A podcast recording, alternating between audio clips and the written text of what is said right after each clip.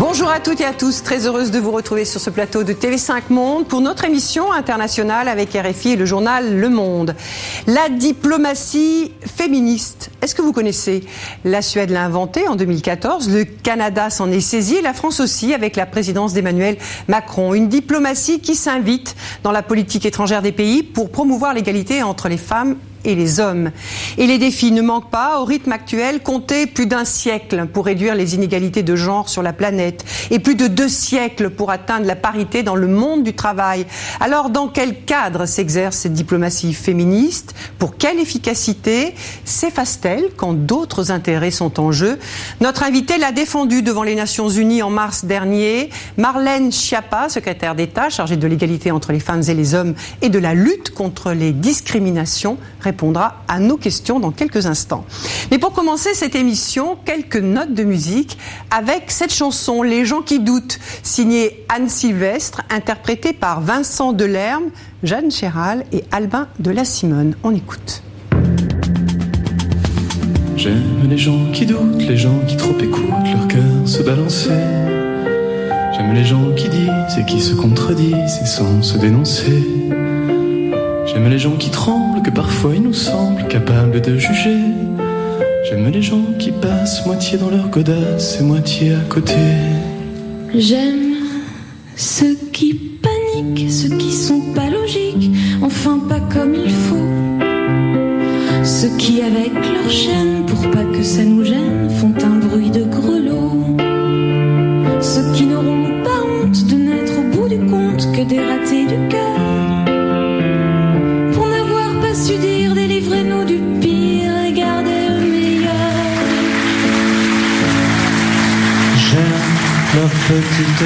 petites chansons,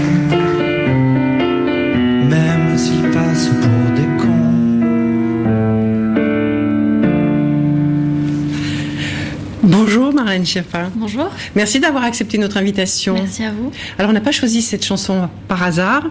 C'est l'une de vos préférées. Oui. Euh, son titre, Les gens qui doutent, ces mots semblent bien éloignés de l'image qui est la vôtre. Euh, l'image d'une fonceuse, euh, d'une frondeuse même, comme disent certains, qui ne mâche pas ses mots. Quand est-ce que vous doutez, vous? En permanence, mais je crois que c'est le propre de l'être humain de douter. Euh, et j'aime beaucoup cette chanson parce que je trouve que c'est une chanson en fait sur la délicatesse au final et euh, sur euh, la lutte contre certaines postures et, voilà et sur les paroles qui disent les paroles d'Anne Sylvestre qui disent les gens qui avec leur chaîne pour pas que ça nous gêne font un bruit de grelot. Je trouve ça très mignon en fait de ce que ça dit des rapports entre les gens et effectivement dans la vie politique on est censé être très sûr de soi et affirmatif tout le temps et moi je trouve ça pas mal de douter un peu. Mais c'est pas trop l'image que vous donnez. Hein. Non, vous mais- réagissez quand on dit de vous, justement, que vous êtes euh, une frondeuse, pour certains? Bah, L'image que j'ai euh, ne n'engage que les gens qui la produisent et qui la regardent. Euh, Elle ne correspond pas à ce que je peux être moi dans ma vie personnelle. Mais je pense que c'est le cas de beaucoup de gens qui ont. Mais je parle de, la posture- une- de vos postures politiques, enfin de votre positionnement politique. Oui, bien sûr, mais il y a des choses qui sont de l'ordre du combat. Donc, quand on voit des choses comme les féminicides, comme les violences en direction des femmes, comme une forme de violence économique, comme l'exclusion des femmes du débat public, c'est des choses qui sont de l'ordre du combat à mener. Et donc là, il faut euh, y aller vraiment avec de l'assurance. Mais euh, ce qu'on est dans le public n'est pas forcément ce qu'on est dans la vie personnelle. Alors avant de poursuivre cet entretien avec RFI, le journal Le Monde, un bref rappel sur vos fonctions au gouvernement.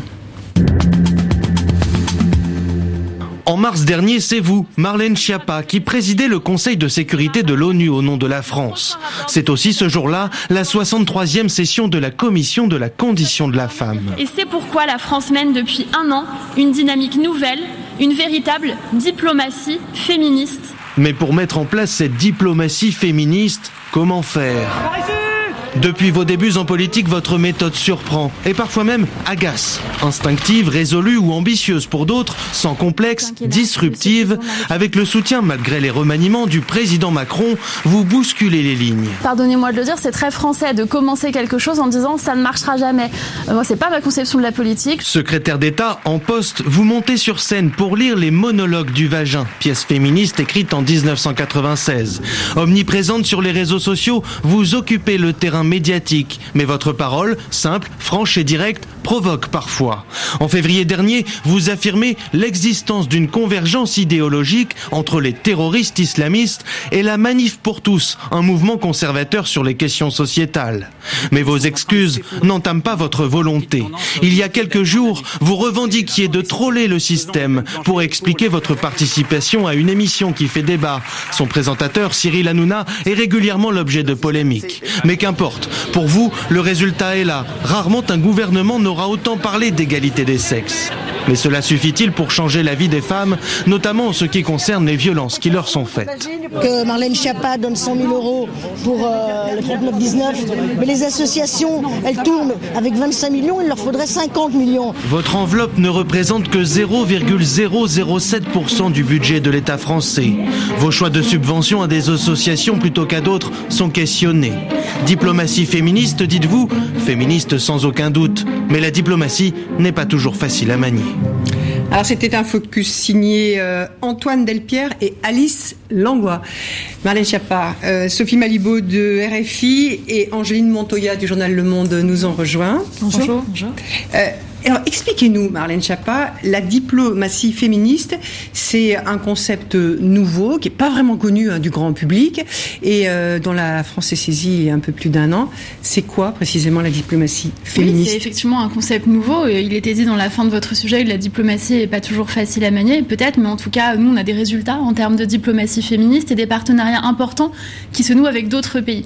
La diplomatie féministe, telle qu'on l'a conçue euh, avec Jean-Yves Le Drian sur la demande du président de la République, Emmanuel Macron, ça vise d'abord à faire de l'égalité femmes-hommes une grande cause mondiale. Et ça, c'est un appel que le président de la République a lancé à l'Assemblée générale des Nations unies en demandant aux autres pays de s'engager avec la France à faire en sorte que ce soit une grande cause mondiale. Mais c'est pas nouveau, une grande cause mondiale. La, la, la question des, des femmes, c'est euh, quelque chose sur lequel travaillent les Nations unies depuis euh, 50 ans. C'est une question qui est aussi travaillée au sein du Conseil de l'Europe. Donc, euh, vouloir faire une grande cause mondiale de la, de la question euh, des femmes, c'est pourquoi avec de la, dans, dans, ce cadre de la diplomatie Alors si, c'est tout à fait nouveau. D'abord parce que même ONU Femmes a pris un essor incroyable euh, les dernières années sous l'impulsion de sa directrice exécutive, mais aussi de sa directrice adjointe Azar Egner, qui est une de mes anciennes homologues puisqu'elle était ministre des droits des femmes en Suède. Et tout le monde s'accorde à dire que les deux, trois dernières années, on a vu un essor formidable avec l'impulsion de MeToo, mais aussi avec un ras-le-bol général, je crois, des femmes et de la société civile, de la condition qui est encore la nôtre. Et la nouveauté, c'est que la France, dans ses actions de diplomatie féministe, en fait une priorité partout. En ce moment, la France préside le G7. Il y a eu déjà deux ministériels, celle de l'intérieur, présidée par Christophe Castaner, celle des affaires étrangères, présidée par Jean-Yves Le Drian. Les deux, hier, hein, absolument, les deux avaient euh, à leur agenda comme priorité l'égalité entre les femmes et les hommes. Ils ont reçu des activistes du W7, du mouvement de la société civile, des gens du Conseil consultatif pour l'égalité femmes-hommes qui a été composé par le président de la République. Et ils ont travaillé à la fois sur la place des femmes dans la résolution, dans les processus de paix euh, et sur d'autres sujets d'égalité femmes-hommes. Et ça, c'est tout à fait nouveau, ça n'est jamais arrivé. Moi, je, je voudrais, euh, Marlène Schiappa, avant qu'on poursuive sur le féminisme, mais en matière de diplomatie, euh, je voudrais qu'on s'attarde juste un instant sur le fait que ce dimanche 7 avril, c'est la commémoration au Rwanda du 25e anniversaire du génocide. Et moi, je voudrais vous demander, vous qui êtes secrétaire d'État euh, contre les discriminations aussi, euh, sachant que ce génocide contre les Tutsis, il a été précédé par des décennies de discrimination contre les Tutsis. Je voudrais savoir quel est votre regard sur cette question aujourd'hui. Bien sûr, je crois que c'est un sujet extrêmement préoccupant et je pense qu'on fait vraiment euh, des pas euh, année après année. Là, il y a eu par exemple un partenariat avec le mémorial de la Shoah euh, qui a mis à disposition un certain nombre de moyens, notamment logistiques, pour qu'on puisse travailler à l'histoire et à la mémoire du génocide rwandais. Le président de la République a fait certaines déclarations également sur ce sujet.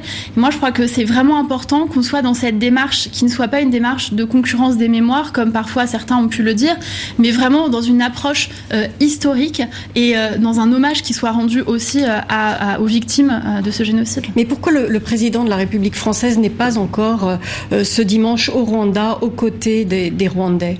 Le président de la République peut pas être partout au même au même moment à plusieurs endroits différents, mais je crois qu'il s'est exprimé à plusieurs reprises sur ce sujet. Le gouvernement a eu une parole aussi par la voix du ministre des Affaires étrangères Jean-Yves Le Drian. C'est un sujet qui est extrêmement important pour nous. Vous savez que la France et le Rwanda ont une histoire commune. Il y a beaucoup de Rwandais, de personnes d'origine rwandaise qui vivent en France. On a eu une ancienne Miss France, Sonia Roland, qui était d'origine rwandaise, qui avait vécu elle-même le génocide. Donc je crois que la France vraiment euh, fait la lumière aussi sur ce qui s'est passé. Et vous personnellement, quel est le regard que vous portez sur la responsabilité ou la part de responsabilité des autorités françaises dans ce qui s'est passé à l'époque en 1994 Moi, il m'appartient pas de répartir les responsabilités entre les uns et les autres, mais je crois que c'est important vraiment que la recherche historique euh, puisse se faire de façon très libre et très ouverte et que chacun puisse euh, travailler sur ce sujet. Euh, euh, Marlène Schiappa, vous, vous, vous disiez, pour revenir sur la diplomatie féministe, vous disiez elle a marqué des points. Euh, mais les Suédois qui l'ont initiée reconnaissent que cela a donné plus de résonance à la politique étrangère de la Suède, plus de visibilité à la question des femmes, mais que serait, serait bien difficile de, de, de, mesurer si cela a permis une réelle progression euh, des droits des femmes à l'étranger. Oui, c'est une vraie question qui est très intéressante, c'est comment on mesure les avancées. On voit qu'on peut euh, avoir une appréhension intuitive des avancées dans la question du débat public Est-ce que ce sujet est mis au débat à l'agenda euh, La réponse est oui. Ensuite, sur les avancées, nous nous sommes dotés de plusieurs indicateurs. D'abord, la première chose, c'est que nous mettons des moyens très importants. Le président a décidé de créer un fonds avec 420 millions pour soutenir euh, notamment euh, les ONG féministes, notamment dans les pays du Sud. Et ça, c'est très important, c'est inédit, c'est une création. Ensuite, le ministre des Affaires étrangères a fléché 50% des financements de l'AFD, de l'Agence française de développement, vers des projets qui intègrent une problématique euh, genre, euh, égalité entre les filles et les garçons, entre les femmes et les hommes. Ça aussi, c'est nouveau. Donc il y a vraiment des moyens financiers euh, qui sont mis sur ce sujet, qui sont mis sur la table. Et ensuite, les indicateurs existent puisque dans le cadre de la présidence française du G7, ce Conseil pour l'égalité femmes-hommes, il sera pérennisé et tous les ans, les États du G7 devront venir rendre des comptes sur ce qui a été fait ou pas fait en fonction de leurs indications. Et ça nous permettra d'avoir un indicateur. Angéline. Et cette aide au développement, comment elle va s'exprimer se, concrètement? Ça va être une aide bilatérale ou euh, un financement aux associations Comment est-ce que ça va se Il y a de tout. En fait, euh, ce qui se passe avec cette nouvelle forme de diplomatie féministe, c'est qu'on ne fait pas de choix entre les différentes méthodes, on les cumule. Euh, par exemple, en ce qui concerne la présidence du G7, normalement, l'égalité femmes-hommes, ou c'est un sujet dit mainstream, c'est le choix qu'a fait le Canada, ça veut dire qu'on met des canaux dans toutes les ministérielles, ou alors c'est un sujet à part en silo, c'est le choix qu'avait fait l'Italie il y a deux ans, et je représentais la France au G7 à Taormina sur ce sujet, et donc on a une ministère et on n'en parle pas dans les autres ministériels. Nous, nous avons cumulé tout ça. Donc il y a à la fois des canaux dans chaque ministériel, en plus un lien société civile avec le conseil consultatif, avec le W7 également, et en plus il y a une réunion qui aura lieu le 9 et 10 mai en France, à Paris et à Bondy, avec tous les ministres du G7. Donc on cumule ça, on fait la même chose euh, pour les subventions et pour l'argent qui est euh, investi par la France. On donne à la fois de l'argent à ONU Femmes pour qu'ONU Femmes, de façon euh, avec une diplomatie multilatéraliste, puisse le flécher et le distribuer, mais aussi en one-to-one à des pays. Et par exemple, le président s'est engagé à créer une banque qui soit destinée à financer les projets entrepreneuriaux portés par des femmes africaines et notamment dans les pays de la région du Sahel. Et ça, c'est aussi quelque chose de nouveau. Ça, oui, c'est sur les, priorités qui sont données à l'occasion de, ce G7.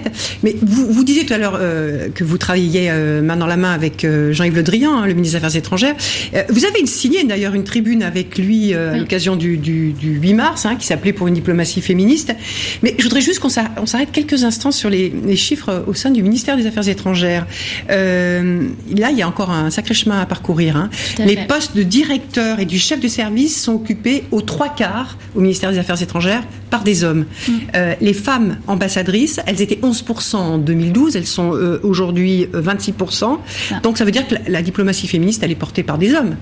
Est-ce que, par exemple, puisque ce ministère des Affaires étrangères est impliqué dans cette diplomatie féministe, est-ce qu'il ne faudrait pas urgemment, mais urgemment, appliquer une parité au sein du ministère? Si, je crois tout à fait. C'est quelque chose que je porte euh, d'ailleurs euh, dans la feuille de route que m'ont donné. Mais à quelle échéance? Mais je vous explique. Dans la feuille de route que m'ont donné le président et le premier ministre, il y a un volet sur l'État exemplaire en matière d'égalité femmes-hommes. Et là, très sincèrement, on n'y est pas.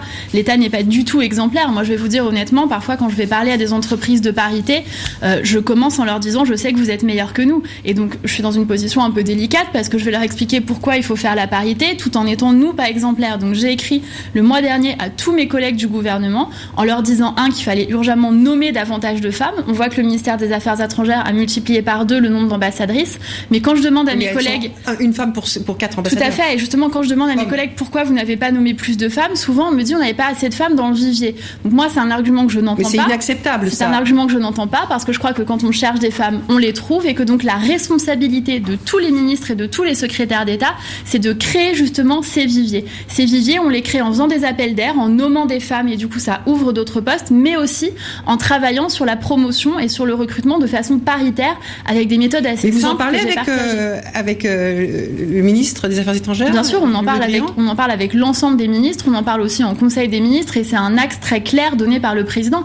D'ailleurs, le président de la République a dit que maintenant, il ne validerait plus les nominations en Conseil des ministres si elles ne sont pas paritaires et si les ministères ne proposent pas, à chaque fois qu'il y a un homme nommé, une femme nommée en face, ce qui est la moindre des choses. Et en fait, même en réalité, pour rattraper le retard qu'on a et qui est en plus illégal, parce que vous savez qu'il y a une loi, la loi Sauvadet, qui prévoit qu'il y ait des primo-nominations de femmes. il y a plusieurs ministères qui ne respectent pas les dispositions euh, de cette loi. Donc même en réalité, on devrait nommer davantage de femmes que d'hommes pour rattraper euh, normalement euh, le seuil de 50-50. Alors est-ce qu'on ne prête pas le flanc, puisque vous le dites si bien, on n'est pas exemplaire, à, donner l'image un petit peu, ce qu'on entend souvent, de la France donneuse de leçons avec ce concept de diplomatie féministe Non, parce que d'abord la diplomatie féministe que nous avons mis en place, c'est pas une diplomatie de l'arrogance. C'est-à-dire, c'est vrai que dans le monde, la France a peut-être un peu la réputation parfois de donner des leçons. Nous, nous faisons vraiment un partage de bonnes pratiques. Par exemple, là sur le G7, nous travaillons à un bouquet législatif commun. Ce que nous faisons, c'est que à la fois nous proposons des lois françaises qui sont efficaces, celles contre le harcèlement de rue que j'ai fait voter, mais des lois plus anciennes qui ont prouvé leur efficacité, la loi Copé-Zimmermann par exemple, qui a permis d'avoir davantage de femmes à la gouvernance des entreprises. Mais nous venons aussi humblement dire aux pays que eux ont peut-être des lois meilleures que nous sur certains sujets, et nous leur demandons de nous présenter ces lois pour que nous puissions les implémenter dans notre pays. Et donc c'est vraiment un partage de bonnes pratiques sur un pied d'égalité avec les autres pays. Pourquoi le choix de cette enceinte, le G7, qui finalement ne comporte aucun pays du Sud est-ce que est-ce que c'est la bonne enceinte pour défendre ce concept? Moi, je crois que toutes les enceintes sont bonnes. Je l'ai défendu à l'ONU. Je me suis rendue à de nombreuses reprises à l'ONU justement pour porter. À l'ONU, justement, euh, tous les pays sont là. Le pour G7. Porter ce sujet au G7, la volonté du président cette année, c'est d'ouvrir le G7 justement et de dire le G7, ça peut pas être juste un club d'entre-soi de pays riches et aisés qui s'autocongratulent et à la fin duquel on va lire une déclaration qui n'engage personne. On a voulu faire tout l'inverse. Donc là, nous allons inviter d'autres pays. Par exemple, la Turquie qui est invitée par exemple des pays d'Amérique du Sud qui sont invités euh, au G7 à venir participer aux discussions avec nous, au même titre que le Japon, l'Allemagne, les États-Unis et le Canada et, tous les autres pays du et G7. concernant l'Afrique? Concernant l'Afrique également, puisqu'il y a une priorité sur la région notamment du Sahel. J'étais au Tchad en décembre, je pars là dans une dizaine de jours au Burkina Faso pour rencontrer des femmes entrepreneuses et au cours de ce G7, ma volonté c'était qu'on reste pas enfermé dans une salle 48 heures à faire des réunions et qu'on aille vraiment sur le terrain. Donc on va aller à Bondy, à Bondy 9 qui est un incubateur, euh, une pépinière euh, qui met, euh, qui accompagne des femmes qui sont d'origine africaine ou africaine, notamment, pas uniquement mais notamment, sur leur création d'entreprise. Et c'est incroyable parce que moi là-bas j'ai rencontré par exemple deux jeunes filles qui ont 23 et 26 ans et qui ont créé un business d'agriculture bio. Elles vont acheter des fruits et des légumes bio au Burkina Faso et elles vont les livrer dans les marchés à Rungis. Et elles sont jeunes, elles ont moins de 30 ans toutes les deux. Donc des, des femmes comme ça qui ont un dynamisme incroyable et qui créent des projets entre l'Afrique et la France. Que vous voulez rendre énormément. Alors, Absolument. on parlait de, de- des Nations Unies hein, et dans, dans une des instances où la question des droits des femmes est, est traitée, euh, notamment donc c'est dans cette fameuse commission euh, de, de- de la condition de, de la femme, où c'est là où vous avez prononcé votre discours au mois de mars. Euh, L'Arabie Saoudite a été élue en, en 2017 membre pour quatre ans de cette instance. Avant d'en parler, prenons quelques secondes pour rappeler le statut des femmes dans ce pays. Dans ce pays, les hommes décident de tout. Chaque femme a l'obligation d'avoir un tuteur légal. Mari, père, frère ou un fils à partir de 12 ans. En tant que tuteur, Fawaz décide si sa femme et sa fille peuvent travailler, étudier ou voyager à l'étranger. J'ai besoin que tu me signes ce chèque. Le chef de famille doit donner son accord écrit pour qu'elles ouvrent un compte en banque. Il a un droit de regard sur toute leur vie. Quand je prends une décision, je pèse le pour et le contre. Je réfléchis longuement en fonction des faits, de la réalité du monde qui nous entoure. Si elles veulent voyager en dehors de l'Arabie Saoudite, je ne les laisse pas faire seules. Mais je ne veux pas faire le père fouettard non plus qui va terroriser toute la famille. Je n'aime pas faire ça. Que dites-vous, euh, Marlène Schiappa, de cette participation de l'Arabie Saoudite à cette commission? Des, des ONG ont dénoncé une nomination absurde oui, vous l'avez rappelé tout à l'heure, euh, l'ONU, c'est euh, un organisme de Nations Unies dans lequel l'intégralité des pays sont représentés et participent à tour de rôle à différentes commissions, à différents conseils, etc. Et là, cette décision euh, avait été prise de faire en sorte que cette fois, l'Arabie Saoudite puisse avoir. C'est une élection, hein, il a été la, la participation de, oui, tout à fait, comme membre de, de Oui, oui, absolument. L'idée de certains en termes de diplomatie, c'est de dire que tant qu'on maintient le dialogue, on peut justement avoir une forme de saine pression et, et de dialogue avec d'autres pays qui, comme l'Arabie Saoudite, ont énormément de points d'amélioration et de progrès à faire en matière de respect des droits des femmes. C'est le cas de l'Arabie Saoudite. Mais là, cette commission, c'est pour promouvoir le droit des femmes. Donc, quel, quel est le, le C'est pas uniquement le, but de la CSW. C'était sa 63e édition euh, là cette année. Le but de la CSW, c'est pas juste promouvoir les droits des femmes, c'est aussi mener des négociations entre les pays. Et à l'issue de la CSW, tous les ans, il y a une négociation entre l'intégralité des pays qui y ont participé pour savoir quels sont les objectifs communs que se donne le monde en matière de droits des femmes. Et donc, si on le fait avec avec la Suède, le Canada et tous les pays qui sont déjà euh, au top et exemplaires en matière de droits des femmes, on ne fait pas progresser le monde. L'enjeu, justement, c'est d'essayer d'emmener avec nous un certain nombre de pays pour faire en sorte qu'ils signent les résolutions et qu'ils prennent des engagements devant la communauté internationale en matière de droits des femmes. Oui, mais juste pour finir sur cette question d'Arabie Saoudite, la Suède, qui a été l'instigatrice de cette diplomatie féministe, elle s'est abstenue pendant ce vote, elle s'y est pas opposée. Et on sait pourquoi, en fin de compte. C'est parce que les relations euh, entre la Suède et l'Arabie Saoudite s'étaient beaucoup, beaucoup euh, euh, suite à des déclarations de sa ministre des Affaires étrangères sur la question des femmes. Et il y avait même eu une, rupture euh, du commerce des armes entre les deux pays, etc. Euh, donc, quand la, la, la, Suède s'abstient de voter, la diplomatie féministe passe à la trappe face à la réelle politique. Non, je crois pas. Je crois que la diplomatie, c'est pas uniquement des postures et c'est pas uniquement des, des, des déclarations. Pas des postures, non, mais vous savez très bien qu'il y a aussi des choses en termes de diplomatie qui ne se font pas ouvertement et qui sont des discussions, des négociations qui se font de façon bilatérale. D'ailleurs, c'est euh, le l'angle qu'a pris le président de la République en matière de droits de l'homme, c'est d'avoir des discussions euh, en face à face, un à un, avec l'ensemble des chefs d'État avec lesquels il a des relations diplomatiques, ce qui parfois euh, donne davantage de résultats que sur les déclaratifs. Et c'est une difficulté de la diplomatie, effectivement. juste encore sur l'Arabie Saoudite, parce qu'il y a eu encore dix arrestations en cette fin de semaine, des arrestations de blogueurs, d'écrivains, de gens qui défendent ces femmes militantes qui sont en procès actuellement. Il va y avoir encore une audience le 17 avril. Alors, dans ces cas-là, qu'est-ce qu'on fait par rapport à ce partenaire, puisque c'est un partenaire de la France, l'Arabie saoudite. Qu'est-ce qu'il faut faire pour peser, pour quel type de pression on est en mesure d'exercer? Oui, c'est exactement euh, ce que j'étais en train de vous dire à l'instant, c'est-à-dire que dans ces cas-là, je crois qu'il y a vraiment une relation bilatérale entre les deux pays, en l'espèce entre la France et l'Arabie saoudite, qui se passe de chef d'État à chef d'État, de ministre des Affaires étrangères à ministre des Affaires étrangères, et euh, à huis clos, et qui peut euh, parfois et souvent donner des résultats plus importants que lorsqu'on a des déclarations d'ouverture et de posture qui elles, souvent, n'amènent à rien. Donc pour l'instant, vous reconnaissez que les pressions qu'on aurait éventuellement pu exercer, elles n'aboutissent pas non, c'est pas ce que je dis. Je dis qu'il faut être patient et qu'on verra euh, d'ici quelques mois ce qu'il en est euh, après, euh, après les échanges que vous avez indiqués. oui, il y a, Angéline. Pardon, vous avez des exemples concrets de, de, de, ces négociations qui auraient abouti à quelque chose de positif Par définition, ce ne sont pas des choses dont on peut parler sur les plateaux de télévision, puisque ce que j'expliquais tout à l'heure, c'est qu'il y a un certain nombre de négociations et de discussions qui se font en face à face à huis clos et, et, qui ne se font pas de cette manière. Mais là, on a une échéance très précise en ce qui concerne l'Arabie Saoudite, et donc on verra à ce moment-là mais si on reprend un petit peu dans le passé, euh, il y a eu une action de soft power en direction de l'Arabie Saoudite sur un sujet en particulier qui est le droit des femmes à pouvoir conduire. Moi, j'ai reçu dans mon ministère des femmes au lendemain euh, de l'autorisation pour les femmes de passer leur permis de conduire, et ça, c'est l'aboutissement d'un travail diplomatique de très longue date. Moi, je suis élue du Mans. Il y a quelques années au Mans, on avait reçu justement des femmes pilotes d'Arabie Saoudite qui, malgré l'interdiction de passer son permis de conduire, euh, avaient entravé et, et au moment où l'autorisation était accordée, celles qui avaient plaidé en faveur de cette autorisations ont été mises en prison.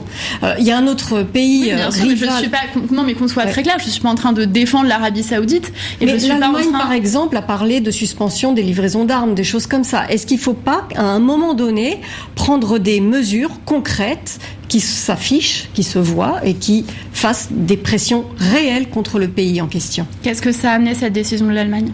Bah, si elle est toute seule à faire pression, effectivement, euh, il suffira ensuite qu'on utilise les armes livrées par un autre pays. Donc, est-ce qu'il ne peut pas y avoir au niveau de l'Europe quelque chose de plus efficace pour euh, aider, à favoriser cette cause? Très sincèrement, je pense que euh, dire qu'il suffira de euh, bloquer et il suffira dans ces cas-là d'aller vers autre chose, je pense que c'est un petit peu plus complexe que ça et c'est pour ça qu'il y a des relations bilatérales importantes et qui se mènent en subtilité euh, en termes là de diplomatie tout court puisqu'on est sur un sujet beaucoup plus vaste. Oui, mais alors justement, puisqu'on parle de diplomatie tout court, comment la, diplomatie féministe s'intègre dans la politique étrangère de la France, par exemple, quand il y a conflit d'intérêts par rapport à des enjeux géostratégiques de la France euh, par rapport à des, euh, des intérêts commerciaux et, et, quand ces pays euh, sont très très en retard. Sur, mais je crois que là, on n'est pas du tout, pardon, mais sur, je reviens sur l'Arabie Saoudite moi-même, mais là, on n'est pas sur une question de conflit d'intérêts. C'est pas ça l'enjeu. L'enjeu, c'est l'efficacité. C'est comment on fait en sorte d'avoir justement une diplomatie féministe et une diplomatie tout court de chef d'État à chef d'État sur ces sujets et sur les sujets des droits humains en général qui soit efficace et qui porte ses fruits. Donc là, la question et la raison pour laquelle je m'exprime pas davantage sur l'Arabie Saoudite, c'est pas du tout une question de conflit d'intérêts, c'est une question de volonté d'efficacité. Parfois, c'est ça qui est efficace, parfois c'est autre chose. En ce qui concerne par exemple l'emprisonnement de Nasrin Sotoudeh, cette avocate iranienne, là on a choisi de prendre euh, une autre stratégie. À, 38 ans de prison. Exactement, là on a pris une autre stratégie de diplomatie féminine. Parce qu'elle a défendu des femmes qui, euh, Exactement. qui se dévoilaient. Elle est, elle est, condamnée comme femme, elle est condamnée comme avocate, puisque en tant qu'avocate, elle a défendu ces femmes. Donc là, nous avons fait plusieurs choses. D'abord, moi, à la tribune de l'ONU, les images que vous avez montrées tout à l'heure, j'ai pris position au nom de la France en adressant devant tous les pays membres des Nations Unies euh, le soutien de la France et un soutien de sororité à Nasrin Sotoudeh en souhaitant sa libération rapide. Et par ailleurs, le ministre des Affaires étrangères s'est exprimé publiquement. Et, c'est du déclaratif, Marlène Schiappa. Alors tout à l'heure, vous me disiez qu'il n'y avait pas assez de déclaratif. Non, mais moi, là, sur cette question-là, je vous dis, parce que euh, cette femme qui est emprisonnée pour 38 ans, etc., eh, aujourd'hui, c'est du. Il y a eu des positions, bien sûr, la vôtre, celle du, du, du, ministre, celle du président, même Emmanuel Macron. Mais on est dans du déclaratif. Est-ce qu'il ne faut pas, je reprends la question de, de Sophie Malibaud, aller plus loin Est-ce qu'il n'y a pas des mesures qui s'imposent à un moment donné pour faire un tout petit peu bouger les lignes Je ne crois pas que ce soit uniquement du déclaratif. On est vraiment sur du cas par cas et euh, avec une nécessaire euh, connaissance et analyse des enjeux stratégiques, géopolitiques, etc. de chaque pays. C'est pour ça que pour chaque pays, il y a des stratégies qui sont différentes.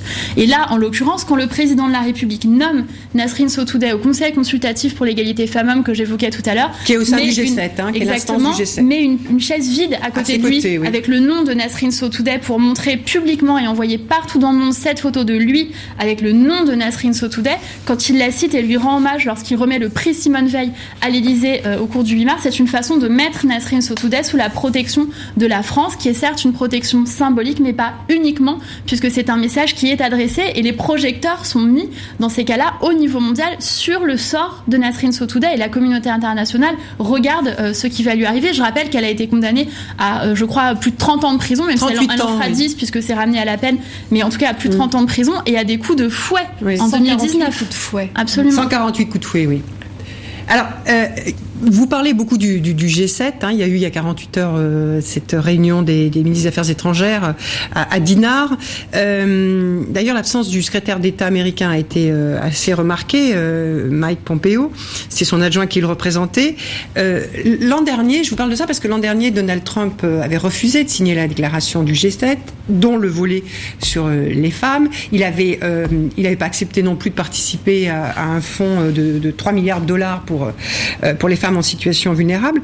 Alors comment on travaille euh, au sein du G7 avec un, pays qui n'a pas l'air franchement de goûter à la diplomatie féministe?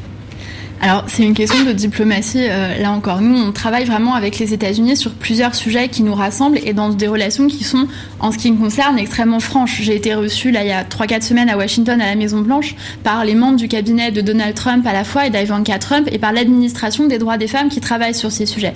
Et nos échanges, ils sont très francs, c'est-à-dire qu'on connaît chacun les lignes rouges de l'autre. On sait c'est pas un secret. On sait que les États-Unis ne sont pas des défenseurs euh, du droit à l'avortement, ne sont pas des défenseurs de l'éducation à la vie affective et sexuelle, ne sont pas des défenseurs de l'accès à la contraception euh, remboursée euh, par l'État. On sait que ce sont des sujets sur lesquels ils ne veulent pas aller et sur lesquels ils ne prendront pas de résolution. En revanche, en termes de diplomatie, on sait qu'on a aussi des points d'accroche. Sur le soutien à l'entrepreneuriat des femmes africaines, par exemple, on a eu l'assurance de la part des États-Unis d'un soutien, euh, y compris euh, matériel et y compris de signature, sur les résolutions qui concernent ce volet-là. Sur les sujets de congé maternité, de conciliation vie professionnelle, euh, vie familiale des femmes et des hommes, on a aussi un engagement des États-Unis. Et enfin, sur un sujet qui est très important pour nous, qui est la lutte contre les violences sexuelles, qu'il s'agisse de la lutte contre le cyberbullying, où on fait face au niveau mondial Twitter, Facebook et d'autres, à des forums. C'est le harcèlement sur le sur Exactement, le cyberharcèlement d'une part, et d'autre part la question des mutilations génitales, qui est une priorité de notre diplomatie au niveau mondial aussi. Sur ces sujets-là, on a le soutien et l'engagement des États-Unis. Et qu'est-ce qu'on fait lorsque les États-Unis décident de couper les fonds à toutes les organisations qui s'occupent de planning familial? On compense euh, leur absence, le retrait des fonds? Qu'est-ce que, Comment on, s'organise avec ça? Nous, on n'est pas. On disait tout à l'heure que la France a parfois la réputation d'être un peu arrogante. Nous, notre rôle, c'est pas de faire de l'ingérence euh, au sein des pays. On ne peut pas à la fois défendre la démocratie en France et dire qu'en France c'est l'élection qui a le dernier mot, et en même temps dire qu'aux États-Unis, les gens qui ont élu Donald Trump, et eh ben nous, on va intervenir aux États-Unis contre le choix pas aux démocratique. C'est pour le fait, Angéline. Pardon, c'est le, fait qu'ils aient coupé les fonds aux ONG qui, en Afrique ou ailleurs euh, dans le monde. D'accord, pardon, j'avais pas compris votre question. Oui, c'est ça. Vous savez, ils ont, ils ont décidé. C'est ce qu'on appelle la politique de Mexico. Vous oui, savez, oui, oui, tout à fait. je, pensais que vous parliez de la politique intérieure des États-Unis. Non, non, non, non, Au niveau, au niveau mondial, tout à fait. Au niveau mondial, il y a effectivement euh, cette stratégie à la fois de la part des pays comme la France, mais aussi euh, d'organes euh, multilatéraux comme ONU Femmes, qui fait un travail incroyable euh, à ce niveau-là, absolument partout dans le monde, et y compris euh, aux États-Unis, et y compris en dialogue multilatéral. Mais là-dessus, c'est pour ça aussi que le président a annoncé euh, cette nouvelle enveloppe en direction des ONG. C'est parce que les ONG, euh, notamment dans les pays du Sud, ont un travail incroyable à mener. moi, je crois que c'est une question aussi de, développement économique et c'est une question migratoire derrière aussi. Parce que si on ne permet pas euh, à des femmes d'avoir dans leur pays en Afrique en l'espèce et particulièrement dans les régions du Sahel vous savez qu'il y a des conflits mondiaux qui se jouent, que c'est un théâtre d'opérations militaires, etc et qui a d'ailleurs euh, des opérations euh, de groupes terroristes euh, type Daesh, type Boko Haram qui réduisent les femmes en esclavage dans ces régions et dans d'autres régions. Dans ces cas-là, si on n'intervient pas là, derrière, c'est un défi migratoire, migratoire mondial et ce sont des pays européens, mais aussi les États-Unis qui vont devoir l'assumer derrière. Donc je crois qu'il y a un enjeu d'abord migratoire, ensuite de développement économique extrêmement important parce que quand j'étais au Tchad et que j'ai rencontré des entrepreneuses africaines, je leur ai dit c'est quoi pour vous la plus grosse difficulté à laquelle vous avez dû faire face? Et je pensais qu'elles allaient me parler de financement, de sexisme, de place des femmes, etc. La première m'a dit, moi, les difficultés auxquelles j'ai dû euh, faire face, c'est d'abord, j'ai dû divorcer parce qu'on m'a mariée de force quand j'avais 15 ans, et donc j'ai dû divorcer pour avoir la possibilité de monter mon entreprise. Et ensuite, c'était me reconstruire parce que j'avais eu une infibulation, euh, et donc j'ai dû me reconstruire après ces mutilations génitales. Et enfin, j'ai cinq enfants, et donc je dois gérer mes cinq enfants alors que j'ai 26 ans avant de créer ma propre entreprise. Donc je crois que tous ces sujets sont. Oui, mais c'est pour ça qu'on vous posait cette question, euh, Sophie Malibu, sur euh, l'histoire de, les, de la suppression de, de, l'aide américaine aux ONG qui soutiennent les, les, la question de la contraception, etc. Parce qu'on sait qu'au bout du compte, ça sera plus d'avortements pour ces femmes dans des conditions épouvantable. Et donc, vous, vous vous interdisez, vous dites ça, c'est une ligne rouge, on n'en discute pas avec les États-Unis? Non, pas du tout. Ce que je vous dis là, je vous parle là des résolutions du G7. Mais euh, le G7, vous l'avez souligné tout à l'heure, n'est pas la seule instance euh, multilatérale. Et je n'ai pas dit qu'on n'en discutait pas, j'ai dit qu'on ne le mettait pas euh, dans les résolutions finales en ce qui concerne les ministériels. En revanche, il y a d'autres instances en marge du, du, G7, le W7, le Conseil consultatif de l'égalité entre les femmes et les hommes. Vous rappeliez tout à l'heure, je termine juste là-dessus, vous rappeliez tout à l'heure que l'an dernier, Donald Trump n'a pas souhaité euh, signer les engagements et est parti. Les États-Unis n'ont pas été partie prenante des résolutions du G7. Quand vous avez un de vos partenaires en termes multilatéral qui s'en va, qui ne signe pas les résolutions finales, tout ce que vous avez fait est par terre, ou une grande partie en tout cas. Nous, Donc là, l'objectif, c'est de faire signer Donald Trump. L'objectif, c'est qu'en termes d'égalité femmes-hommes, tous la les déclaration pays finale du G7. Absolument. Mais d'ailleurs, il y a une initiative qui est censée compenser euh, l'aide américaine euh, sur, en la matière, c'est She Decides. La France a adhéré à cette initiative. En quoi consiste cette adhésion? L'adhésion, elle consiste euh, d'abord à quelque chose de financier, euh, parce que c'est important, c'est le nerf de la guerre, et on le rappelait tout à l'heure. Et effectivement, depuis cette année, euh, depuis l'année dernière, plus précisément, la France a été nommée champion She Decides pour l'engagement justement du président de la République, y compris financier. Mais surtout, je dirais que c'est un engagement aussi de combat culturel. Nous, quand on était à l'ONU, là, dans les images que vous avez montrées, j'ai participé à un événement avec le planning familial et les organisations mondiales de planification familiale, et avec d'autres ministres, d'autres représentants dans l'enceinte de l'ONU, pendant que nous étions en train de tenir notre réunion, il y avait une manifestation devant euh, d'ONG et d'organisations qui sont dites pro-life, qui sont anti-choix et qui voulaient nous empêcher de tenir notre réunion et qui voulaient ensuite euh, interrompre cette réunion par leur manifestation. Donc on voit qu'il y a aussi ce qu'on appelle le plaidoyer et euh, un, un combat culturel véritablement à mener pour rappeler que les femmes ont droit à disposer de leur corps. Je termine là-dessus juste en disant qu'on voit qu'il y a dans certains pays des gouvernements qui sont opposés ou qui en tout cas font tout pour que les femmes ne puissent pas y avoir accès. En France, c'est pas le gouvernement qui fait ça, mais on a vu récemment qu'il y a encore des pressions et des lobbies comme le SINGOF, le syndicat, Le un des syndicat, syndicats oui. en tout cas des obstétriciens, Des gynécologues, qui fait pression en menaçant d'arrêter de pratiquer les IVG en France en 2019. Et ça, c'est extrêmement préoccupant. Oui, alors il est en difficulté maintenant, le syndicat. parce que Mais tant mieux. Euh, euh, alors, parlons un peu d'Europe. Euh, et notamment, il y a le, le Conseil de l'Europe, hein, qui est un- un- une instance dans laquelle la, question de l'égalité homme-femme est, euh, sur laquelle il travaille beaucoup.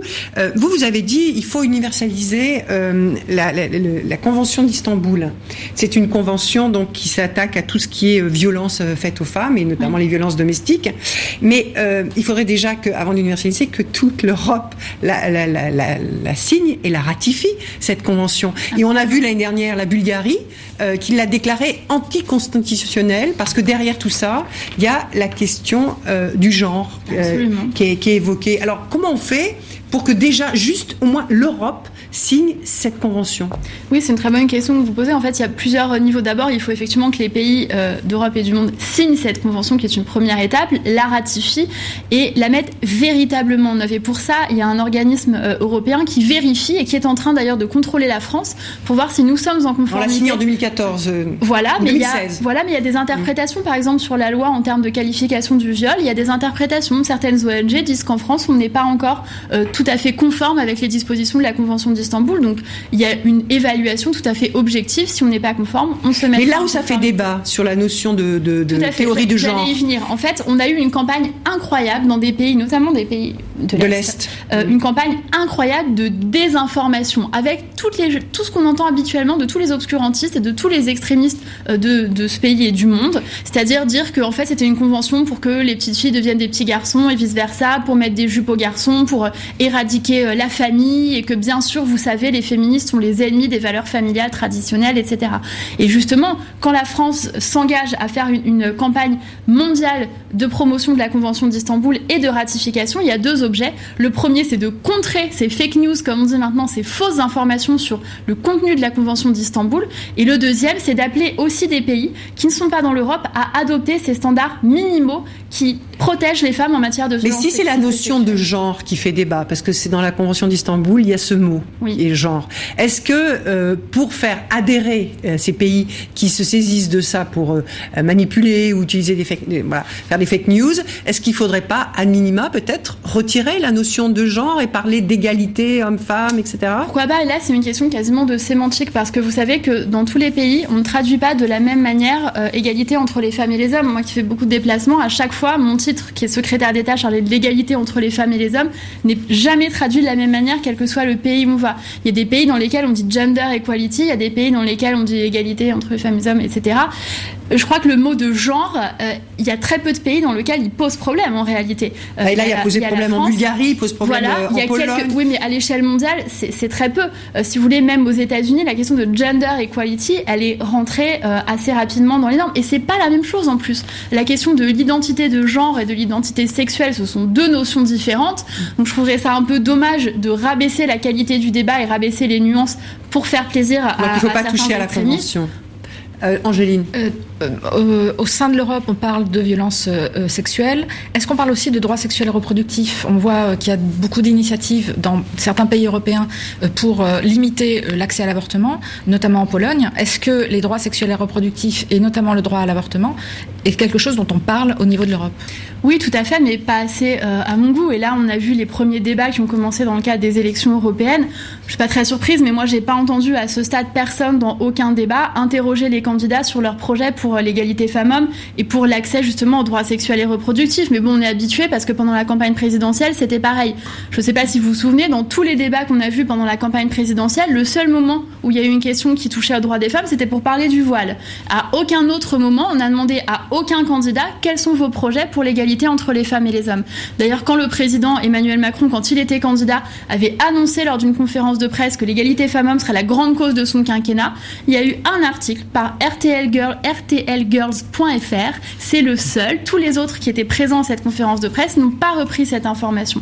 Donc là, moi, je suis assez frappée de voir que non seulement on n'interroge pas les candidats, mais qu'en plus, quand M. Bellamy, qui était de liste des Républicains, dit qu'il est à titre personnel opposé à l'IVG, on ne lui demande pas ce qu'il fera en tant que responsable politique élu et si, comme député européen, c'est un sujet qu'il mettra sur la table ou pas.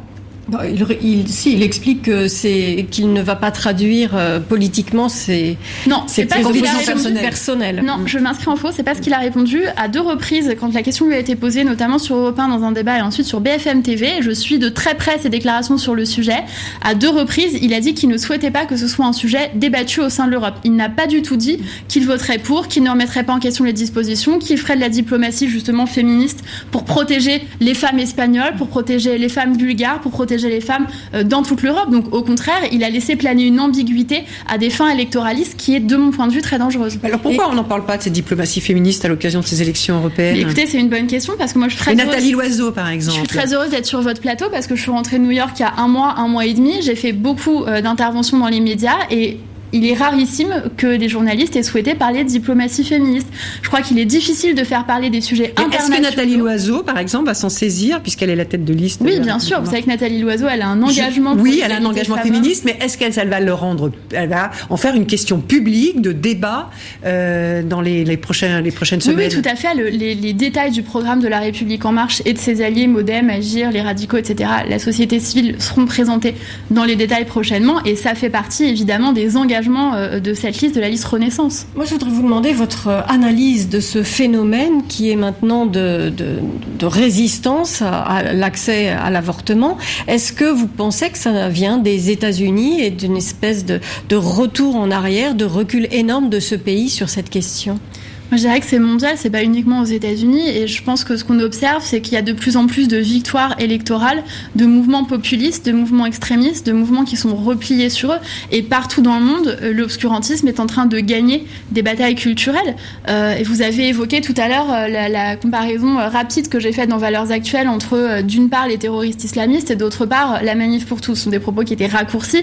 C'était pas ça exactement la teneur de, de mon raisonnement revenu, global. Vous êtes revenu sur ces propos. Absolument je suis revenue sur ces propos, mais sur le fond, parce que la manif pour tous euh, est à mettre de côté, mais sur le fond, il y a quand même une convergence qu'on observe entre d'un côté les mouvements obscurantistes et de l'autre les ultranationalistes qui normalement sont des gens qui ne devraient jamais se rencontrer dans leurs convictions, qui sont présentés comme étant à l'opposé les uns des autres. Mais j'ai l'occasion de m'exprimer à l'ONU sur ce sujet en observant que partout dans le monde vous avez une attaque contre le droit des femmes et contre les droits des personnes LGBT et les attaques elles sont proférées à la fois par les mouvements obscurantistes dont certains terroristes type Daesh, Boko Haram et d'autres, mais aussi par les ultranationalistes dans des pays occidentaux alors, puisqu'on parle euh, droit LGBT, euh, euh, parmi les membres du G7, il y a Japon. Hein, et, je voudrais qu'on aborde à cette occasion la, question transgenre. Le, Japon oblige les transgenres à la stérilisation pour pouvoir changer leur état civil. On écoute un médecin japonais qui témoignait pour l'ONG Human Rights Watch. Au Japon, le sexe d'une personne est attribué à la naissance. Il s'agit du genre attribué par la société, autrement dit le genre assigné. Mais parfois, une personne ne se sent pas en harmonie avec son genre. Certaines personnes décident alors de franchir le pas et de devenir transgenre. Ici, à l'université médicale d'Osaka, cela fait 20 ans que nous travaillons sur des questions liées aux directives japonaises en matière d'égalité des sexes. Et actuellement, ces directives sont très strictes, voire intrusives. Un problème majeur est celui de la stérilisation forcée. Il est clair que de telles opérations ne devraient pas être imposées.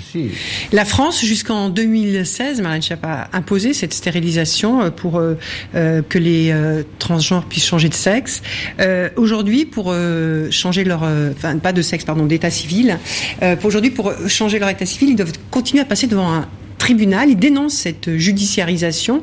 Pourquoi la France Et est-ce que vous, vous seriez favorable à ce que ça se passe à la mairie devant un, officier d'état civil comme ça se passe dans d'autres pays? D'ailleurs, pardon, la France est signataire euh, de la Convention du Guicarrat qui oblige justement à ne pas judiciariser, à ne pas euh, médicaliser, etc. le changement Sauf qu'elle ne le fait civil. pas. Voilà. Oui. Je crois que c'est le sens de l'histoire en fait, et que le sens de l'histoire, c'est qu'on puisse euh, mieux comprendre ce que c'est euh, que la transidentité et ce que c'est que les personnes transgenres. On l'a vu encore récemment avec l'agression de cette femme, Julia, sur la place de la République à Paris, qui a été quasiment lynchée et agressée euh, par une foule parce qu'elle était une personne trans. D'abord parce qu'elle était une femme, et ensuite parce qu'elle était une personne trans et qui a répondu et qui rend visible ce combat. On a beaucoup de progrès à faire. Ma collègue Frédérique Vidal, qui est ministre de l'enseignement supérieur et de la recherche, vient d'annoncer que désormais, dans l'enseignement supérieur, il faudra utiliser le prénom qui est le prénom choisi par la personne trans. Et c'est nouveau parce que auparavant, vous c'était n'avez du pas cas répondu par à ma cas. question, qui était est-ce que on peut aller, euh, euh, est-ce que vous seriez favorable à ce que on, on- ça ne soit plus je- Je vous ai judiciarisé répondu, je pense que c'est le sens de l'histoire. Ce n'est pas, Donc, un engage- ce n'est pas un engagement que je prends. Je ne dis pas qu'il faut le faire là dans les semaines à venir, mais je pense que c'est un sujet qui se travaille euh, à la fois avec euh, la garde des Sceaux, avec toutes les administrations concernées. Mais évidemment, pour moi, c'est le sens de l'histoire que de mieux comprendre ce que c'est que ce parcours et de le faciliter, parce qu'en fait, il y a une triple euh, violence qui s'exerce. La première violence, euh, c'est le fait de ne pas avoir une identité de genre qui correspond au sexe biologique euh, qu'on a eu à la naissance. C'est la première violence. La deuxième, c'est le parcours, parce que le parcours pour changer de sexe, il est extrêmement difficile, il est coûteux, il est douloureux, il est difficile aussi pour le regard des personnes. On a beaucoup de personnes trans qui nous disent que leur famille les a rejetés. Moi, j'étais élue locale chargée des questions LGBT pendant plusieurs années au Mans et dans la Sarthe. J'ai pu voir plusieurs cas de cette manière. Et le- la troisième violence, c'est la violence de la société qui ne reconnaît pas ce changement de sexe. Donc dire que maintenant chacun peut choisir le prénom et choisir euh, l'identité qui est la sienne, je crois que c'est un pas important. Alors, il nous reste quelques minutes. On va peut-être aborder quelques questions euh, très rapides sur la- la- la- la- l'actualité politique euh, en France. Lundi, demain, le Premier ministre va rendre euh, compte des, des documents de synthèse sur le grand débat national. L'attente est forte. Vous redoutez des déceptions? De la part des, des- des Français, notamment, et notamment de- des Gilets jaunes Il y a forcément des gens qui ne seront pas d'accord avec à la fois le compte rendu et ensuite les propositions. On sait très bien qu'on n'est pas dans une situation dans laquelle on peut satisfaire 100% de la population. Je crois que cette situation Oui, ça, jamais le, euh, le président de la. République l'a dit. Hein, Absolument, mais je crois qu'il n'allait c'est- pas faire un chèque à, à chacun de, des Voilà. Français. Mais euh, concrètement, compte tenu de l'attente, est-ce que cette déception risque, est-ce que vous la redoutez Non, moi je crois que vous les- inquiète de, Non, je peux. Alors, on est toujours inquiet euh, qu'on fasse la chanson qui était diffusée au début de cette émission, mais je crois que les propositions du président et les décisions, les arbitrages du président de la République seront On ne assez connaît pas forts, encore. mais on les connaîtra et je pense qu'ils seront de nature euh, à renverser la table et à faire en sorte qu'il y ait énormément de choses qui changent, à la fois en termes pouvoir d'achat ou de pouvoir de vivre selon l'expression qu'on choisit, mais aussi en termes d'inclusion de chacun dans le processus démocratique, parce que c'est beaucoup ça aussi qu'on a entendu, Oui, c'est la volonté d'être vu et d'être partie prenante démo- des décisions. démocratie plus directe. Alors, qu'est-ce que ça pourrait prendre comme forme selon vous? Que- Vous, vous seriez favorable à quoi? À un Grenelle social, à des référendums euh, Moi, je suis à pas un favorable. projet de loi? Je suis pas favorable de façon générale à ce réflexe euh, français de vouloir faire des grenelles et des assises dès lors qu'il y a un problème. Mais euh, je pense qu'il est important d'avoir des dispositions d'inclusion des gens dans la démocratie. J'ai présidé le groupe de travail démocratie citoyenneté de la République en marche. On a fait des propositions sur le mode de désignation des sénateurs, par exemple, sur la participation au processus démocratique, sur les questions directes.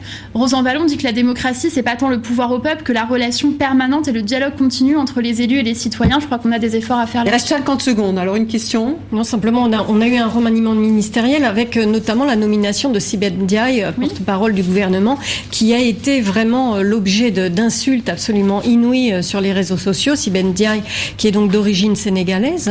euh, que, je voudrais savoir comment vous réagissez euh, 30 face à 30 ces insultes. En deux mots, parce que nous sommes dont euh, elle a fait au bout de cet entretien. Je suis pas surprise, moi ça fait deux ans que je vis du cyberharcèlement avec des milliers de messages euh, sexistes euh, et, et odieux injurieux. Je crois que la place des femmes dans le débat public est encore difficile et de surcroît la, femme des pla- des- la place des femmes pardon, qui ne sont pas blanches. Je crois que la société est en- a encore ce vieux fond de sexisme et de racisme ancien. Et c'est le mot de la fin.